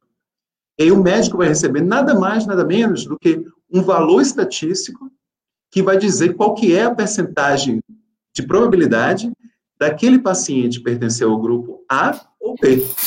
Então, essa é toda a interação que a gente tem durante o processo de desenvolvimento de um sistema computacional para machine learning aplicado à medicina. Acho que eu entendi agora também, Adriano. Estou me sentindo. Olha só, enquanto a gente vai lá e pede o exame, e o exame está sendo lido, atrás nos bastidores tem uma série de, de, de é, não vou falar aplicativos, mas uma, uma código, máquinas, né, código, né, que vão trabalhar nos dados. Um sabe recolher e o outro sabe separar, clusterizar. Calcular, e, dar... separar, exato. E aí vem a resposta para mim, que é o que a gente recebe, o que a gente chama de curadoria. Olha, essa as chances é 80, esse tratamento é melhor e esse aqui é o menos já dentro de uma varredura, tanto de uma biblioteca é. de dados. E aí acho que você podia trazer o que é uma outra coisa que você está na tua. O que é mineração de textos médicos? Eu vou lá com a picareta e vai e, e faço mineração? É mais ou menos isso, é mais ou menos isso. Porque você fez é, isso agora, né? Fiz isso, fiz isso na verdade algum tempo atrás, mas eu ainda faço isso na verdade. Não, desculpa, a hora que você explicou, eu entendi ah, que tem uma mineração Mas tem, também. tem uma mineração de texto, sim. Isso aí me lembra da época que eu era estudante de biologia lá em Pernambuco, né, que eu precisava escrever um relatório sobre um determinado tema, vamos por fisiologia, e eu tinha que minerar os dados de texto lá no Biological Abstracts. Então você entrava saudável, você ia com três alergias diferentes da biblioteca, né? Aquela quantidade de esporo, de fungo e tudo ali. É. Né? Então ali era realmente a, a mineração de texto raiz né, que a gente fazia. Hoje em dia, quando a gente fala em mineração de textos, é a gente tentar acessar a literatura científica disponível de uma maneira computacional também. Né? Então, eu desenvolvi no passado um método computacional chamado Pescador, bem brasileiro mesmo, e o Pescador, ele, ele tinha esse objetivo. Você acessava todos os abstracts publicados, os resumos, né, publicados numa base de dados chamada Medline, né, na, lá nos Estados Unidos, o PubMed, muita gente que Isso. trabalha com pesquisa científica faz né, revisão, revisão de literatura nessa base. E aí o que, que acontece? A gente tinha uma série de regras, uma série de algoritmos que eles tentavam é, encontrar a associação entre as palavras. Né? A gente pegava, esse algoritmo, de certa forma, lia todos os 20 milhões de abstracts, procurava todas as citações de nomes de genes, procurava os verbos que indicam interações biológicas e alguns conceitos que o pesquisador poderia indicar. Por exemplo, todos os nomes de doenças cardiovasculares, vamos supor, ou de doenças é, metabólicas, né? Então, o programa ele gerava, ele, ele, fazia essa varredura em todas as palavras de todos os abstracts, e aí, utilizando a inteligência artificial, ele tentava identificar se uma palavra pertencia uma das determinadas classes que eu mencionei aqui. Tá? Uma vez isso sendo realizado, o programa tentava encontrar agora a frequência estatística na qual as palavras eram mencionadas juntamente. E também uma análise semântica né, dessas palavras numa frase. Então, por exemplo, se uma palavra ela está como sujeito de uma frase e ela, contém, ela, ela se trata de uma proteína A, e a outra está como um predicado de um verbo que se chama ativar, a gente pode inferir que a proteína A ativa a proteína B, ou a proteína A ativa o gene B. Então, essa, essa, esse relacionamento semântico entre, entre as palavras pode identificar uma informação biológica que a gente tem condições de extrair automaticamente da literatura. E é isso que o leitor e o pescador fazem. Né? O leitor ele tenta encontrar essas associações gramaticais e de interação entre as palavras e tenta criar uma rede metabólica, uma rede de proteínas que sejam associadas pela concorrência dessas palavras no texto científico global. A experiência que eu tenho é, o que o Adriano trouxe do, do PubMed, qualquer médico ou qualquer cientista antes, né, que vá publicar, eu tenho que ter o referencial. Mas, na realidade, a gente já, também já faz uma certa mineração quando você define os boleadores, né? Os seus, isso, isso, já seus, é uma mineração. É. Já é uma mineração. Tem uma pergunta para você, antes de colocar aqui algumas perguntas, que a gente tem 15 minutos, então, se a gente atrasar, aí você que vê. Tá a primeira é, na área da saúde mental, como uma pessoa, a doença psiquiátrica, a doença psíquica hoje, a gente está começando a analisar a formação, como a linguagem é feita, então uma neurolinguagem, para fazer diagnósticos de doença. Então, essa e entender que ali naquela construção de texto ele tem uma, um fractal, uma sequência que é mais ou menos parecida entre todos, por exemplo, os pacientes que têm psicose. Os pacientes de tendência a Alzheimer escrevem de algum jeito. Os pacientes com uh, esquizofrenia, eles têm um, um texto parecido com isso, e é feito por um desenho também, um certo algoritmo que se forma numa tendência, e isso traz um, uma possibilidade de diagnóstico. Isso seria também mineração? Seria, sem dúvida. Seria a, a, parte de análise do contexto, né? E análise do sentimento expresso no texto que você está escrevendo. Perfeito. Se você, por exemplo, é, se você determinar um tema e pedir para diferentes coortes de pacientes escreverem sobre aquele tema, a gente consegue, de acordo com a estrutura gramatical das palavras, tentar descobrir, claro, né, se o sinal for forte, tentar descobrir quais grupos de pacientes se expressam de uma maneira semelhante sobre um determinado tema. Né? Então, isso, a inteligência artificial tem um enorme poder de nos ajudar a fazer esse tipo de, de, de identificação ou de reconhecimento de padrões, porque pode ser que, do ponto de vista humano, a gente não consiga capturar todo o sinal que existe nesse tipo de experimento. Né? Então, assim, um, software de text mining que tenha um, um, poder de análise semântica muito forte, mais do que o que eu escrevi, né, que o meu, na verdade, ele tem um poder mais de análise de concorrência, né?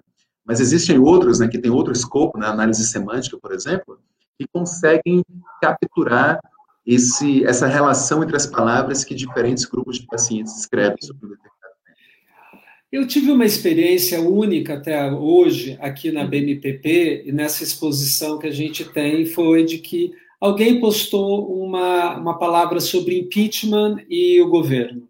Imediatamente apareceu no feed algo que estava é, visivelmente. É, foi um ataque e eu rapidamente eu bloqueei.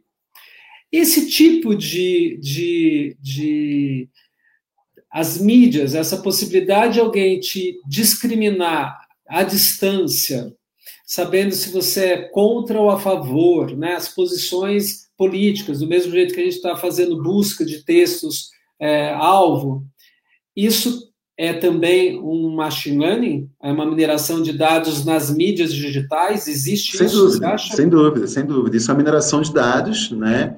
é, a gente tem que tomar bastante cuidado porque tudo que a gente escreve, né, é, ele fica armazenado no banco de dados. E esse banco de dados ele tem um poder enorme de responder perguntas sobre diversos tipos de pontos de vista.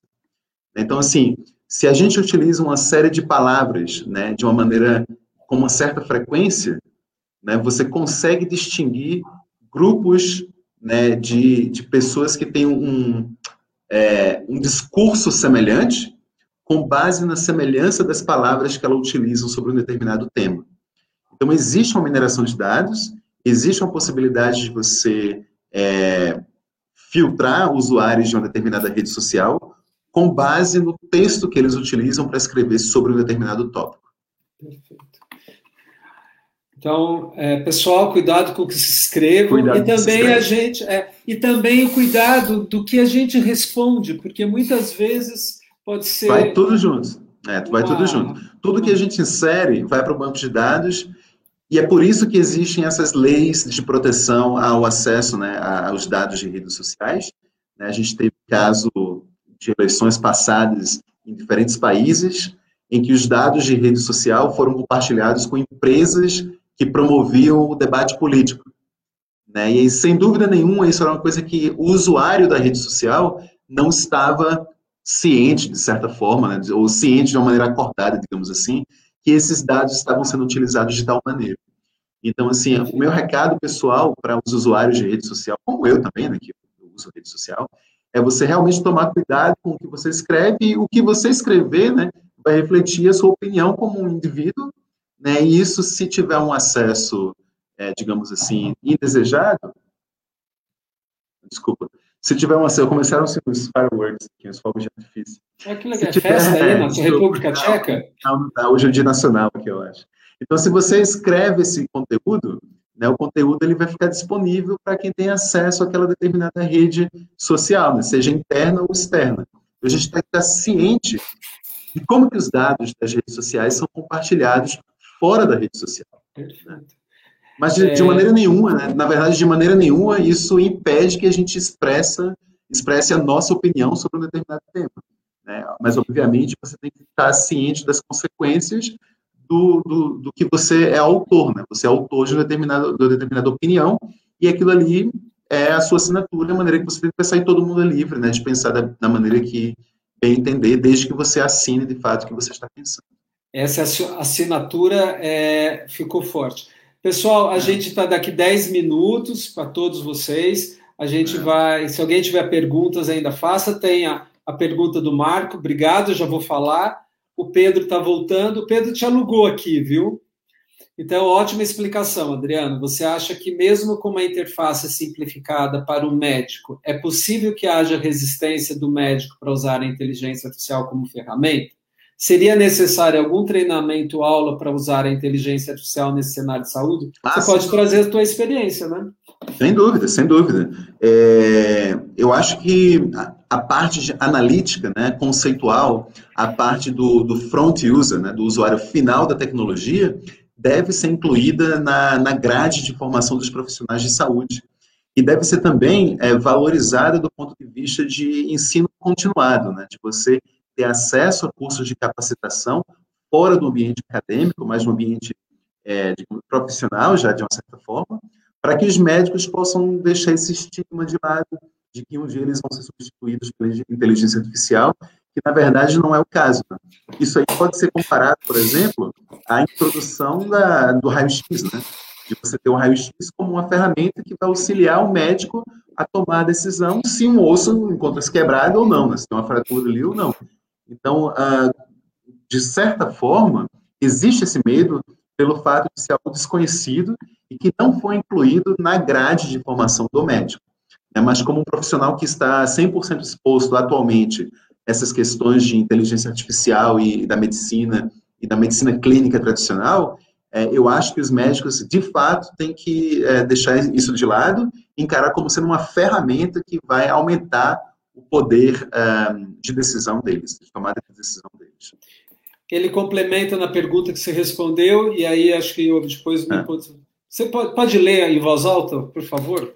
Sim, por fim, uma pergunta para os dois. A inteligência artificial hoje é ensinada ou mencionada em universidades de medicina? O que vocês pensam sobre isso? Sim, é sim. eu, quando estava trabalhando na Universidade Queen Mary de Londres, né, que eu mudei recentemente aqui para a Medical University of Vienna, é, elas tinham um programa de pós-graduação em, em, de certa forma, medicina digital, né, que, é, em medicina de precisão. Né, e, e, não era um programa de graduação, mas é, é, tratava-se de um programa de pós-graduação nível mestrado, financiado também pelo órgão de fomento local, e isso, sem dúvida nenhuma, ela é tratada de uma maneira mais simplificada durante a graduação, e aí o aluno tem essa possibilidade de aprender técnicas mais aprofundadas ao longo do mestrado e do doutorado. Né? Então, de fato, existem universidades nos Estados Unidos, universidades ah, na Inglaterra, na Alemanha. Né? Eu participo de um painel de pesquisadores para avaliação de é, projetos de pesquisa, e o que eu vejo é que vários grupos de pesquisa da Alemanha estão imensamente em diversas áreas, né, envolvidos com essa parte da utilização de técnicas de inteligência artificial em medicina. É, e vários dos pesquisadores júniores, por exemplo, que submetem é, né, financiamento, etc., uh, para, para essas competições, eles vêm da área médica e com alguma, né, vários níveis, na verdade, de experiência na área. Então, isso já é tratado, sim, e aqui em Viena, né, é, sem dúvida nenhuma, a gente tem um, um departamento de tomada de decisão baseado em inteligência artificial, que é eu faço parte, e os alunos de medicina vão desenvolver suas teses de, de graduação, mestrado, doutorado, todos associados a esse, a esse departamento. Então, Perfeito. É, a gente vai chegar numa pergunta do, do Marco, que eu acho que é um pouco prática e talvez explica como a, a, a inteligência artificial está impactando ela está vindo para aqueles médicos da área da oncologia, principalmente no Brasil, que estão bebendo mais rapidamente, a oncologia de precisão, a gente chama isso.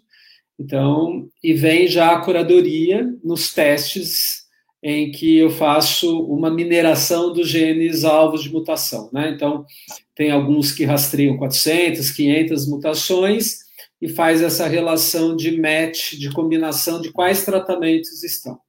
Então, é, não é a primeira escolha no, no, Brasil. A inteligência artificial aqui, a parte de é, medicina digital, eu acho que está empírica e ainda na pós-graduação, e algumas situações mais.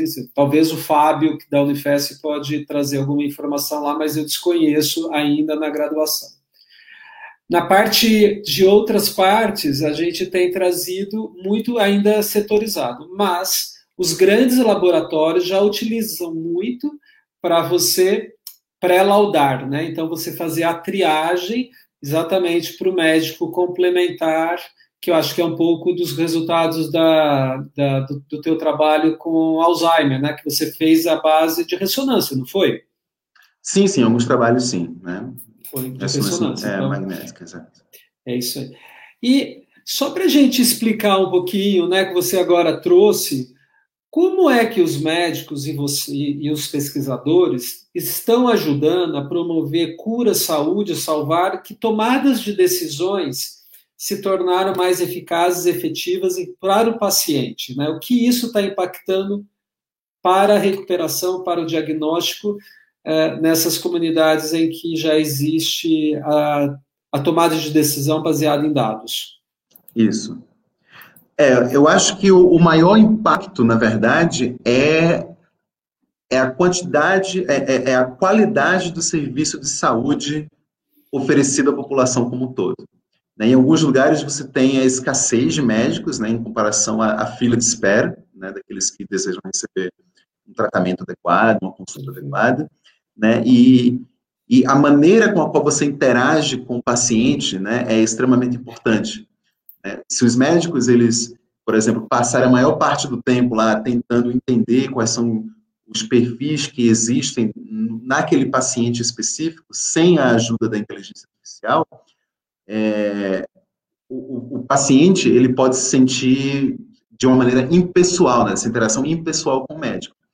Quando que, por outro lado, se você tem um sistema de inteligência artificial que ajuda na tomada de decisão, o médico pode se concentrar nessa parte mais humanizada do atendimento ao, ao paciente. Então, esse é um impacto que, de fato, é sentido né, nos sistemas de saúde que já têm a inteligência artificial como componente. O segundo eu já mencionei, que é a redução dos custos né, em tratamentos que é, não são eficazes em determinados perfis genéticos para uma determinada doença. Então, é melhor você ter é, um tratamento já direcionado a um determinado tipo é, sugerido pela inteligência artificial.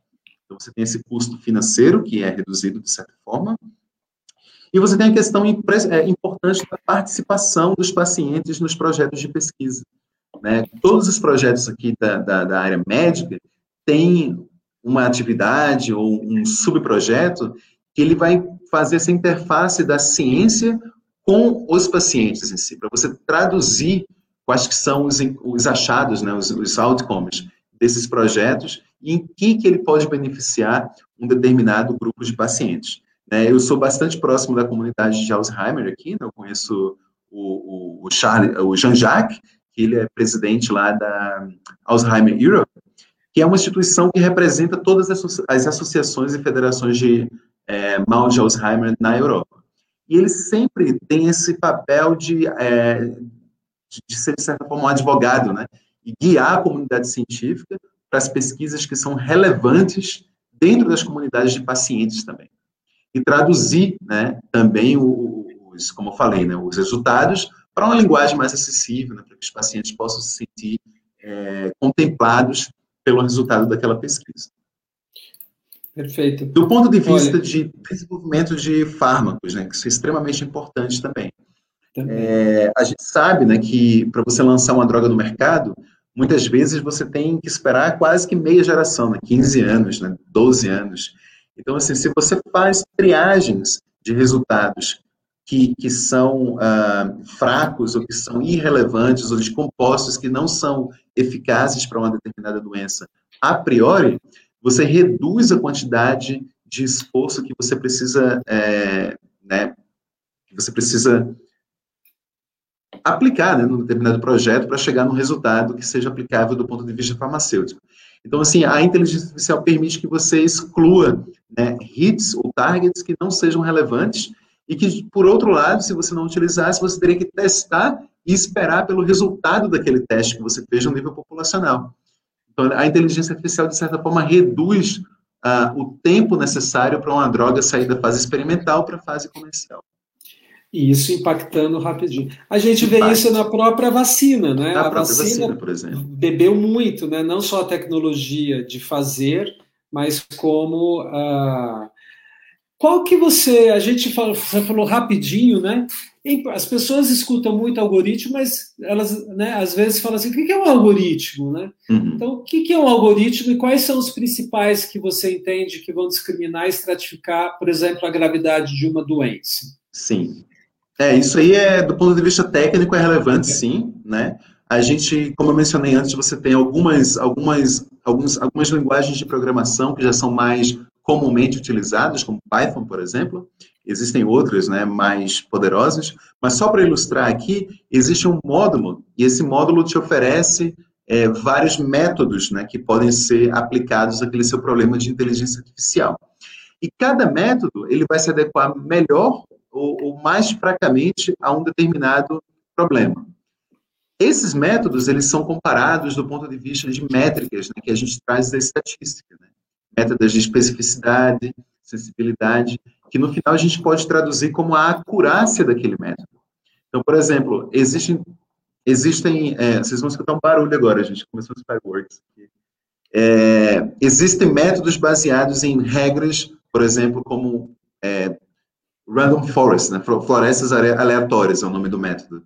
Existem outros baseados em regressão, existem outros baseados em uh, combinação de métodos, por exemplo, gradient boost classifiers. E existem aqueles baseados em redes neurais artificiais, né? Existem é, neurais convolutional neuronal networks.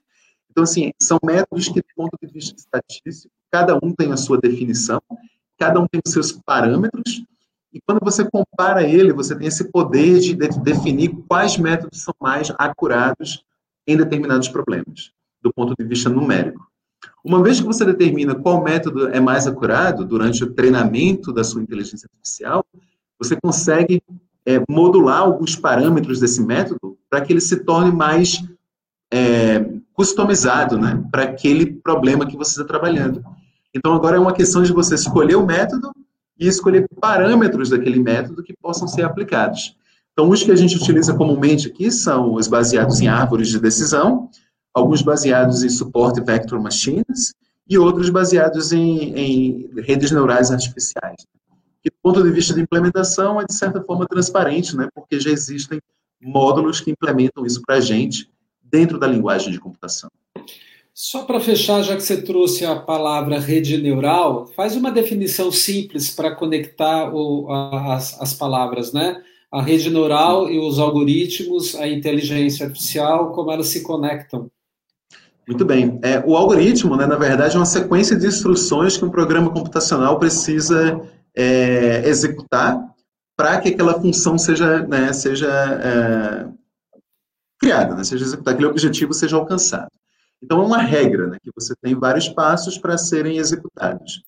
A rede neural artificial, ela tenta mimetizar, de certa forma, o que acontece no cérebro humano.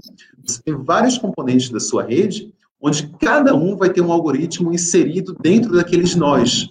Né? Existe cada neurônio da sua rede, e você alimenta essa rede com informações e obtém um resultado final, que seria exatamente a classificação que você pretende encontrar do seu problema. Então, cada regra computacional estará contida dentro dos nós, dos neurônios da sua rede. E, finalmente, a inteligência artificial é quando você coloca junto esses algoritmos, esses neurônios, de uma certa forma, ordenados para te dar a resposta computacional, num pacote que mimetiza a tomada de decisão humana. Então, você tem diversos, diferentes níveis de complexidade.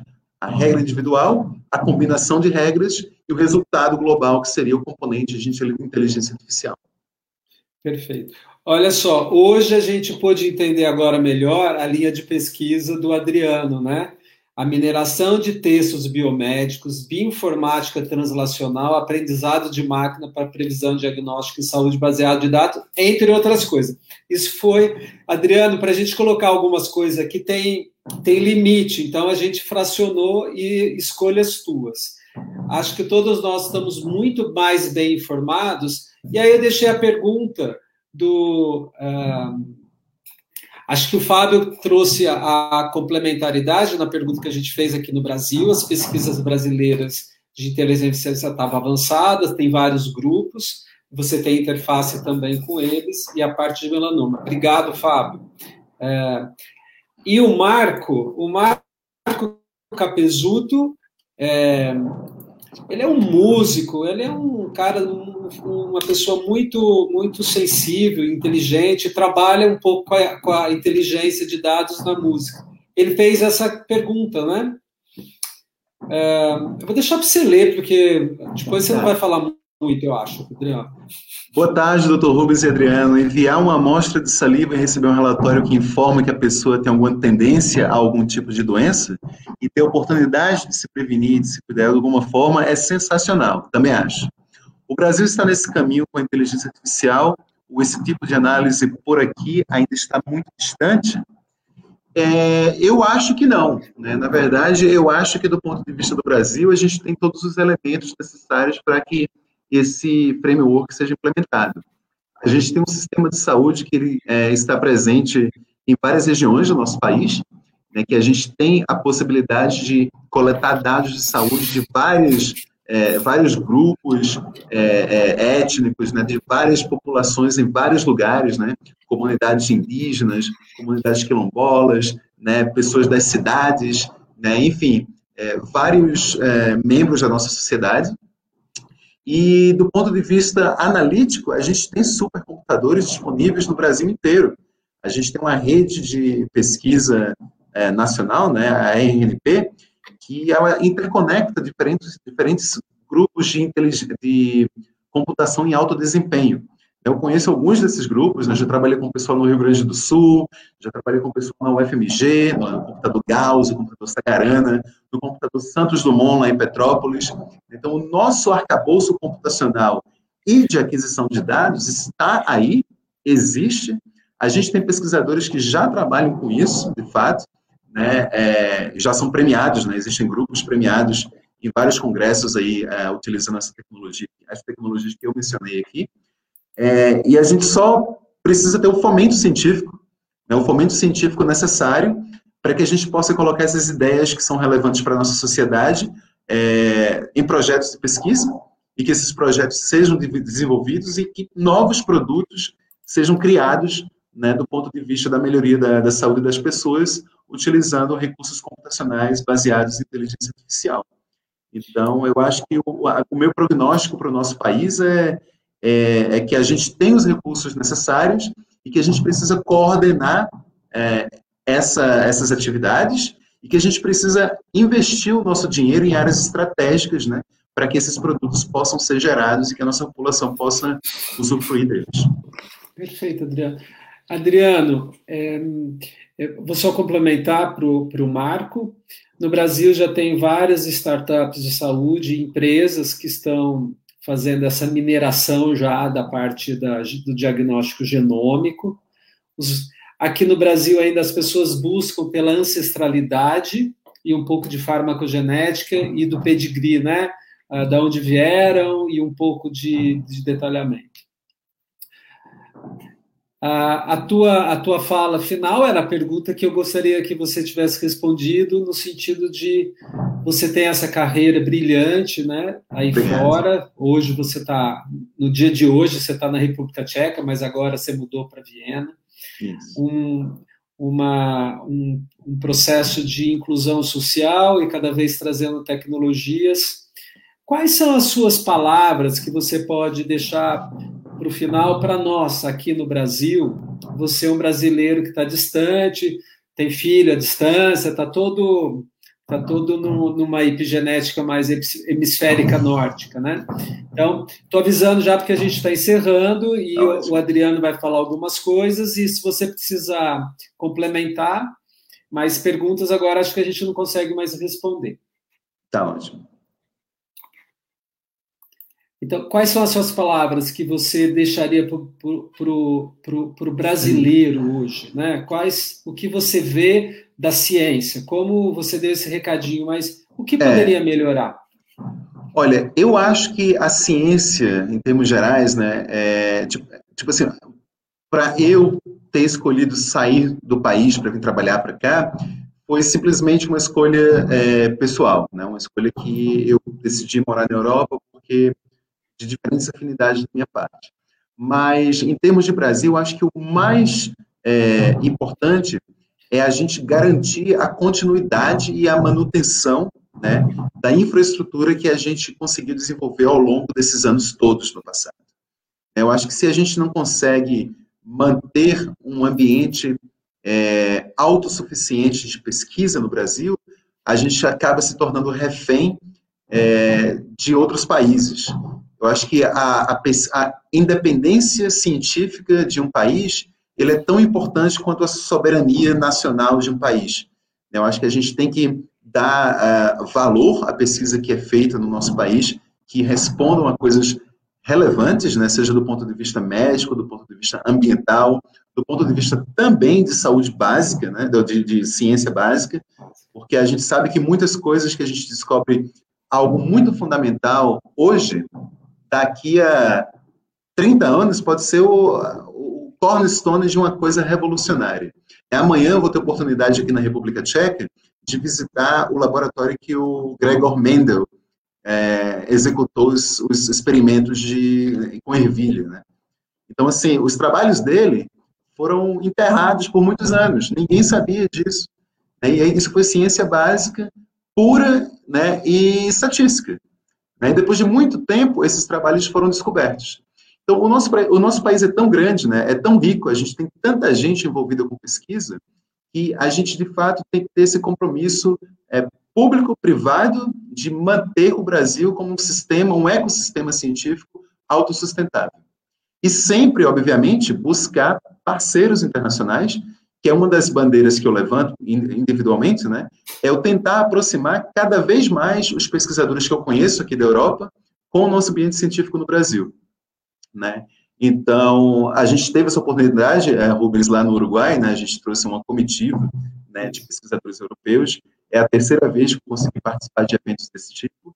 Então, acho que se você dá esse ambiente é, local para que os pesquisadores desempenhem suas funções de soberania científica, eu acho que eles vão necessariamente trazer parceiros internacionais para contribuir com o nosso cenário científico local. Né? Então, assim, a ciência ela não tem fronteiras, a ciência ela é global. Né? Existem vários estudantes brasileiros que vêm, que vinham, ou que ainda vêm, mas um número um pouco mais reduzido, por diferentes fatores, aqui para a Europa. E existem muitos europeus e americanos e japoneses que também vão ao Brasil fazer pesquisa.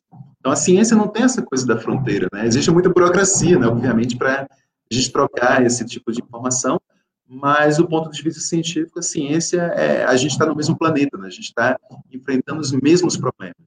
Então, o que é importante é a gente se unir em prol de um ambiente científico autossustentável, né? onde a gente consiga valorizar a, a, o cientista como todos, os médicos como todos, e para que a gente possa trabalhar junto para a melhoria da população. Acho que essa é a minha opinião, minha mensagem final. Adriano, uma grande honra da BMPP. Antes, vou só fazer o convite. A próxima live será Nutrição e Imunidade, uma nutricionista e a professora Simone Correia. É, é, ela vai trazer bastante informações de como a gente trabalhar a imunidade e a alimentação. Adriano, para nós um motivo de orgulho, a tua presença, a sua fala, aprendi muito Acho que todos nós aqui hoje podemos beber de, das suas, dos seus conhecimentos e como é importante o dado, aquilo que a gente escreve e fazer conexões com o das nossas vidas. A todos vocês, muito obrigado. Por favor, continue usando a máscara. A gente está agora com uma sentinela em relação à variante Delta. É isso aí.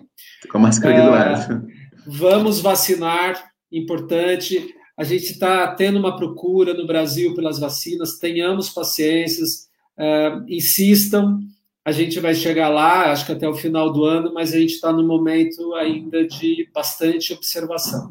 Adriana, que a sua carreira seja brilhante, você, a tua Muito família, obrigado. Dona Josefa, seu Antônio, parabéns, não sei onde eles estão, mas, por favor, a gente já sente a importância dele. Que você passe amanhã uma visita na, no, no o, o Gregor Mendel, ele era, era padre ou franciscano? O que, que ele era mesmo? Isso, é, o caputino. O Caputino, é, ele era um é. frei, o frei, é. frei, né? É isso aí. É, exatamente. E, e lembrem da gente, a gente, todo mundo baseou a genética pelas ervilhas, o azão azinho e etc. Exatamente. Então, que tudo isso que você está transformando para os pacientes que revertem para você e para todos um bom domingo, bom final do ano, bom, bom período de primavera aí para você, né? E aqui o nosso inverno. Fiquem bem, pessoal. Grande. Muito obrigado, Rubens, pelo convite. Um abraço a todos e, por favor, cuidem-se, porque a gente tem que dar muito valor na nossa vida. Obrigado. Obrigado, verdade. Muito bom.